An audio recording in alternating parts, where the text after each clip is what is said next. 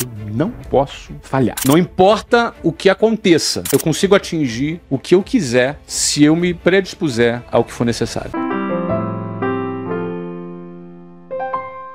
Minha experiência mais importante com a Marinha foi a experiência de entrar na Marinha. Porque eram 30 mil candidatos que faziam a prova para 200 vagas. Uma prova que era equiparada às provas do IME e do ITA, ou seja, eram bem difíceis, eram mais complexas. Mas o ponto não era nem o grau de dificuldade, mas era o grau de competitividade dessa prova. Eram 1.500 candidatos disputando por uma única vaga. Então eu, como era aluno de escola pública, e todo mundo sabe que escola pública é uma porcaria, infelizmente, eu falo isso com muita tristeza, é muito ruim a escola pública, o desempenho dos alunos na escola pública é bem inferior. E eu era um bom aluno na escola pública, então eu achava que eu estava bem, que eu era um bom aluno. Quando eu fui pro Colégio Martins, minha mãe deu o salário inteiro dela para pagar a minha mensalidade. Bom, beleza, vou agora para uma escola melhor, que eu vou me preparar para esse concurso, para eu passar no concurso. Estava completamente equivocado. Não só eu não passei no concurso, como eu quase fui reprovado na oitava série, porque era muito acima. Era um referencial muito acima do que eu estava acostumado. Então, ou seja, eu me deparei com uma referência que já era normal e aceitável e comum para outros alunos aluno, mas para mim não era. Eu fui exposto durante muitos anos a uma porcaria de, de, ensino na escola pública e quando eu chego ali, eu quase fiquei reprovado. E não só não passei no concurso, como eu quase fiquei reprovado. E aí me caiu a real. O meu nível é muito abaixo do que eu pensava. Eu não sou tão bom quanto eu pensava. Essa caída de ficha é muito importante na nossa vida em diversas áreas. A gente entender que não é tão bom quanto pensa é muito importante para a gente evoluir. Só que muitos, ao se depararem com essa realidade, em vez de pensar, eu preciso melhorar, eu preciso evoluir, o cara vai ficar vitimizado vitimizado dentro uhum. dessa constatação. Ele vai se sentir uma vítima da escola pública, ou do pai, ou da mãe, ou do sistema, ou do político, e por aí vai. É por isso que eu te falo que uma das experiências mais importantes para mim foi essa minha jornada para conseguir passar nesse concurso. Porque, primeiro, eu tive que constatar que eu não era tão bom quanto eu pensava. Dois, eu tinha que reagir a essa situação da seguinte forma: eu vou lutar, eu vou batalhar para poder tirar essa defasagem. Isso significava duas coisas. Minha mãe dá um salário inteiro de professora dela para pagar aquela escola, porque eu, eu fiz o primeiro ano e não passei. E aí eu pedi para os meus pais fazer mais um ano num curso preparatório, ou seja, eu deixei de ir para o ensino médio só para fazer o curso, para me preparar. Ou seja, eu coloquei em risco a minha única coisa que eu tinha de patrimônio na vida, que era meu currículo uhum. escolar. E repetir de ano é uma desgraça, né? É horrível, né? Quem já repetiu. Eu nunca repeti de ano, assim, tecnicamente falando, porque eu sempre passei, mesmo nessa oitava série, com dificuldade. Mas aqui eu repeti de ano, por livre espontânea vontade. Eu quis parar ali e me preparar para fazer a prova. Minha mãe topou, meu pai topou. Aí o segundo ano que eu fui fazer, cara, estudei muito, estudei como nunca tinha estudado na minha vida. E chegou no final do ano, eu não passei de novo. Teve lá uma matéria que eu não fui bem, me dediquei muito à matemática, porque era mais difícil. E aí, português, eu não passei. Foi aquela frustração. Um ano inteiro. Agora, só no outro ano era prova de novo. E aí eu não passei. No primeiro ano, dos 30 mil colocados, acho que eu fiquei entre os 25 mil primeiros. Nesse segundo ano, eu fiquei entre os 1.500 primeiros. Eu falei, ó, tô melhorando. Eu percebi progresso. E aí sentei de novo com meus pais, olha, eu gostaria de fazer de novo. Isso significava minha mãe dar de novo o salário dela inteiro. E eu, de novo, quatro horas por dia no trânsito, estudando igual um doido. E naquele ano eu falei assim, cara, eu não posso falhar. Eu penso que eu conheci chegar num limite que você pensa, eu não posso falhar. E quando você chega neste ponto, você pensa assim, cara, não importa o que aconteça, eu vou estudar o que for necessário, nem que eu vire noite, nem que eu estude todos os finais de semana. Ou seja, você quando chega nesse limite, eu conheci esse limite aos 14 anos de idade. Era mais um ano inteiro. Cara, estudei muito. Passei nas primeiras colocações, nos concursos que eu fiz, passei bem. Primeiro dia na Marinha, eu falei, isso aqui não é pra mim. Mas tinha uma coisa antagônica na minha cabeça que era o seguinte: eu gostava do prestígio, porque no bairro fiquei super conhecido, na minha rede social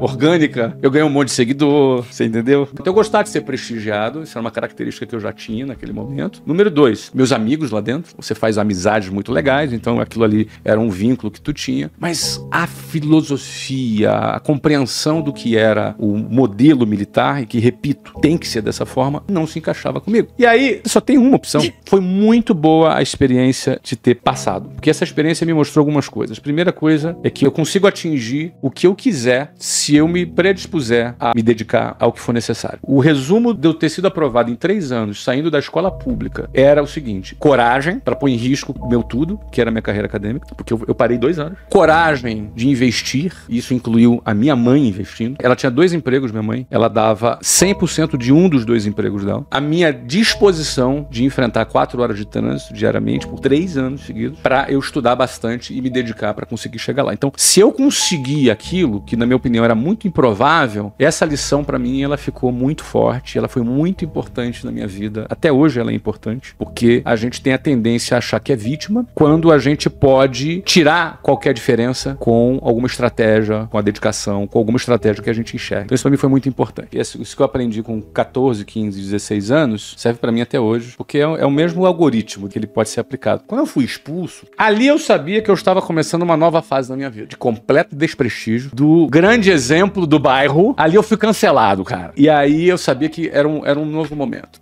Aquele ano eu fui fazer o terceiro ano. Aí a experiência foi interessante, porque eu cheguei lá no terceiro ano e era tudo muito fácil, porque eu já estava muito preparado. Sabe aquele aluno que só tirava 10 em tudo? Era eu no terceiro ano. Porque tudo ficou muito fácil, tudo ficou muito simples. Naquele ano, eu me inscrevi para a prova da Escola Naval. Me inscrevi sem ninguém saber. Tinha uma primeira fase que matava 90% dos candidatos, depois tinha uma segunda fase. Falei, eu vou fazer só a primeira fase. Pá, fiquei entre os primeiros, passei. Pum. E aí fui lá no jornal, aí Flávio Augusto da Silva, peguei a reguinha, botei meu nome, chamei meu pai para um papo papo. Isso era um ano depois da expulsão. Eu tentava falar para ele, eu não queria, Marinha, não tinha nada a ver comigo. Foi bom, eu tô feliz, eu tô bem. Que ele falava para mim quando eu dizia: quem não quer, sai, não é expulso. E eu, ele falava, você tem razão. Isso me fez fazer a prova. E aí eu levei para ele, sentei, dá uma olhadinha nisso aqui. Aí ele pegou, o que, que é isso aqui? Lê aí, pô. Resultado, desaprovados, Escola Naval, Flávio Augusto Silva. Ele, mas você pode fazer? Claro que eu posso, é um concurso público. É mesmo? Eu falei, então, eu passei, mas eu não vou nem fazer a outra prova. Não vou. Porque eu só quero que você tenha certeza de uma coisa.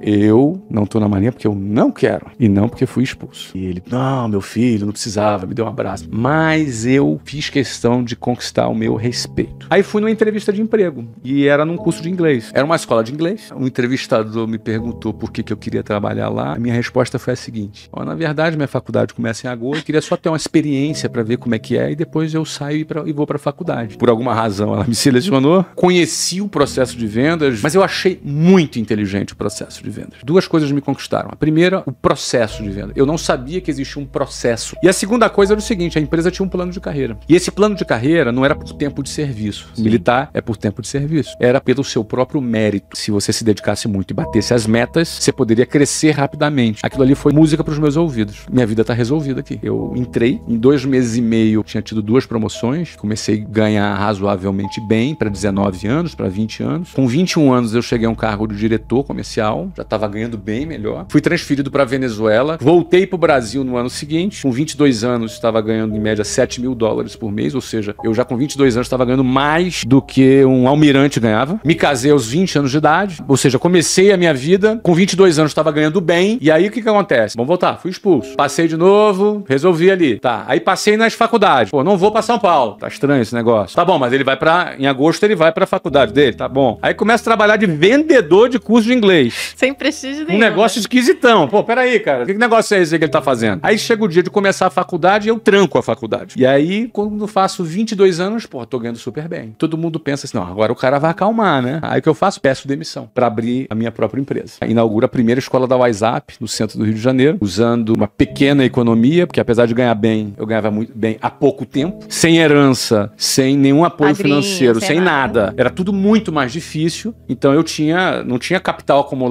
suficiente. E aí uso 10 mil reais do meu cheque especial e 10 mil da Luciana e a gente abre a WhatsApp. Eu não sou a favor de você pegar dinheiro do teu cheque especial para abrir um negócio. Mas se eu voltasse atrás, eu faria de novo. Pode parecer uma grande incoerência que eu tô falando, mas é, é, é menos incoerente e menos louco do que parece. Primeiro, eu poderia não ter saído e ter ficado mais um ano trabalhando, reduzindo a minha despesa, juntando uma grana para começar o um negócio um ano depois. Mas em negócio tem uma coisa chamada timing. E aquele era o momento. Eu identificava que aquele era o timing por N razões. Algumas razões peculiares de time, de equipe, que estavam à minha disposição. E, segundo lugar, uma razão macroeconômica. O inglês, naquele momento, passou a ser fundamental, porque as multinacionais que vieram para o Brasil passaram a exigir o inglês para contratar as pessoas nas melhores posições. Então, o inglês saiu do status de recomendável para fundamental. Aquele era o timing. Número dois, não tinha empréstimo disponível igual tem hoje. Uma linha de crédito, não existia esse troço. Aquele era o momento para mim. E segundo ponto, que eu considero mais importante, é, era menos loucura do que parecia. Porque para dar certo na primeira escola, eu precisava precisava vender só 100 matrículas por mês.